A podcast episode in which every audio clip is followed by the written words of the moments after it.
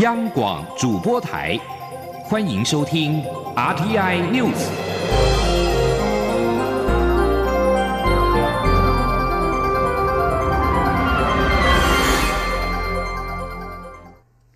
各位好，我是李自立，欢迎收听这一节央广主播台提供给您的 RTI News。美国总统大选的开票结果逐渐明朗之际。美国总统民主党候选人拜登七号宣布已经赢得第四十六届美国总统，并向全国发表胜选演说。拜登表示，大家的首要任务就是对抗病毒，建立繁荣。拜登在演说中誓言将成为一位全民总统，寻求全国团结。在拜登发表胜选演说前，几乎所有美国主流电视媒体都预测拜登取得宾州的胜利，而赢得这场选举。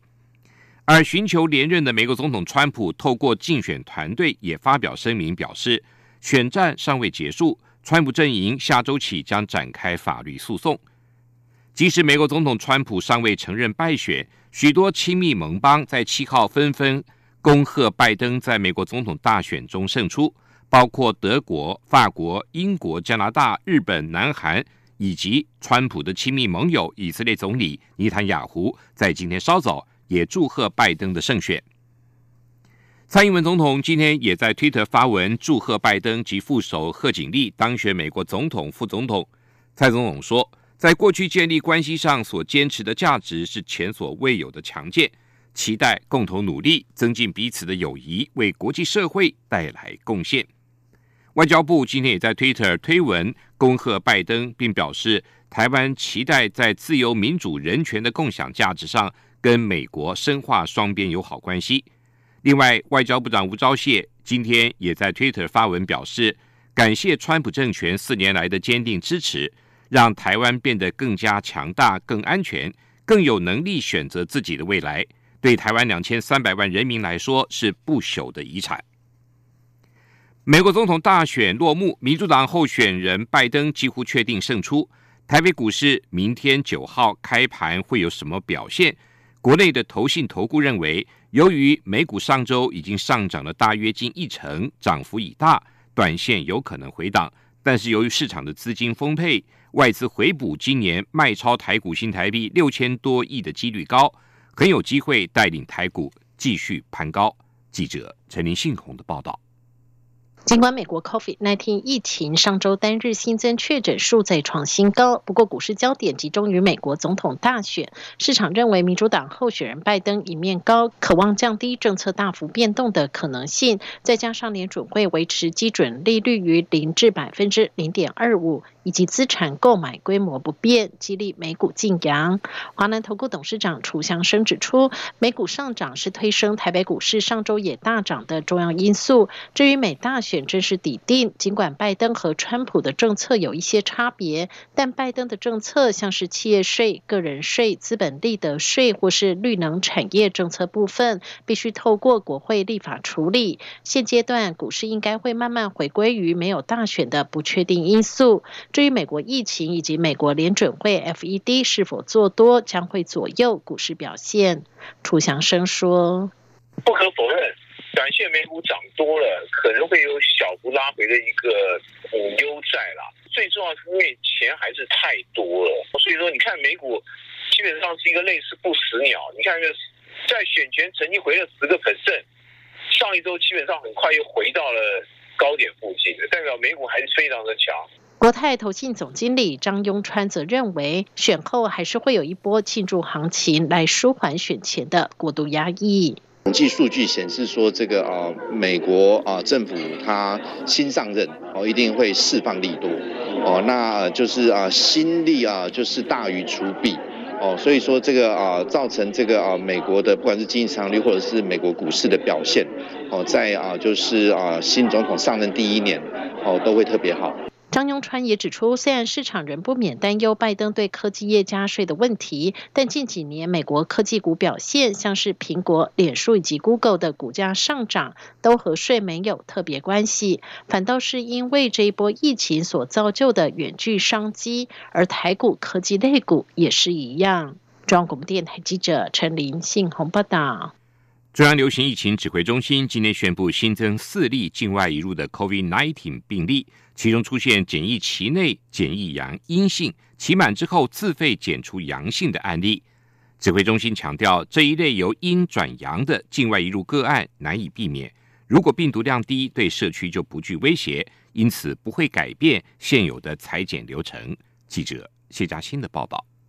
中央流行疫情指挥中心八号公布新增四例武汉肺炎境外移入个案，其中案五七七来台之前已先做了自费检测为阴性，而后在台检验四次，结果却时阴时阳，引起讨论。指挥中心医疗应变组副组长罗义军指出，需逐案评估，而先前也有居家检疫、集中检疫后检验结果由阴转阳的案例。不过，这类个案因病毒量低，没有办法培养出活病毒，属于过去曾感染，至今身体仍残留病毒碎片。研判经过十四天检疫期后，对社区不会造成传播的威胁，但为求慎重，还是会将这类个案收治在医院隔离观察。病毒变化，再决定何时可以回归社区。罗义军强调，检测结果阴阳反复的情形难以百分之百避免，但目前没有计划改变裁剪流程。他说：“针对这一群，我们认为是比较高风险，所以尽可能都是安排在集中检疫，然后期满会做裁剪。那但是阴阴阳阳这样的事情没有办法百分之百的避免哦。那其实就算后面阴变阳，那病毒量事实上。”如果很低的话，也不认为说具有这个社区传播的这个威胁了哈，所以目前不会就这个部分呃暂时有什么样呃裁剪流程上的改变。针对新加坡松绑中国大陆及澳洲部分省份入境者的管制，只要出具阴性证明，就能缩短检疫时数或免除检疫。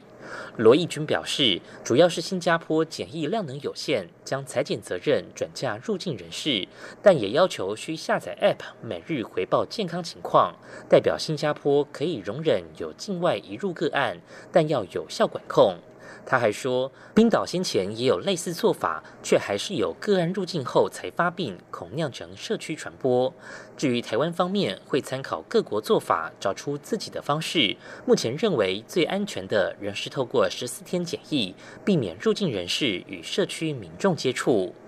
罗义军也强调。国内其实陆续放宽管制，不管是泡泡的形式缩短居家检疫，像是文化部的一些专案已经核准，就是希望慢慢的一步步规划操作演练，来确保在执行面上不会产生防疫破口，造成国内疫情威胁。中央广播电台记者谢嘉欣采访报道。缅甸今天也举行国会大选，预料翁山苏基所领导的全国民主联盟将赢得胜利，继续执政。尽管因为洛辛亚危机，翁山苏基的人权形象在国际上受挫，但是在缅甸国内，他仍然备受人民的敬重。近几个月来，缅甸 COVID-19 疫情有升高的趋势，但是翁山苏基拒绝延后大选。根据统计，缅甸境内仍然有六十万洛辛亚穆斯林，其中半数都已届投票年龄，但是他们被剥夺公民的身份跟公民权，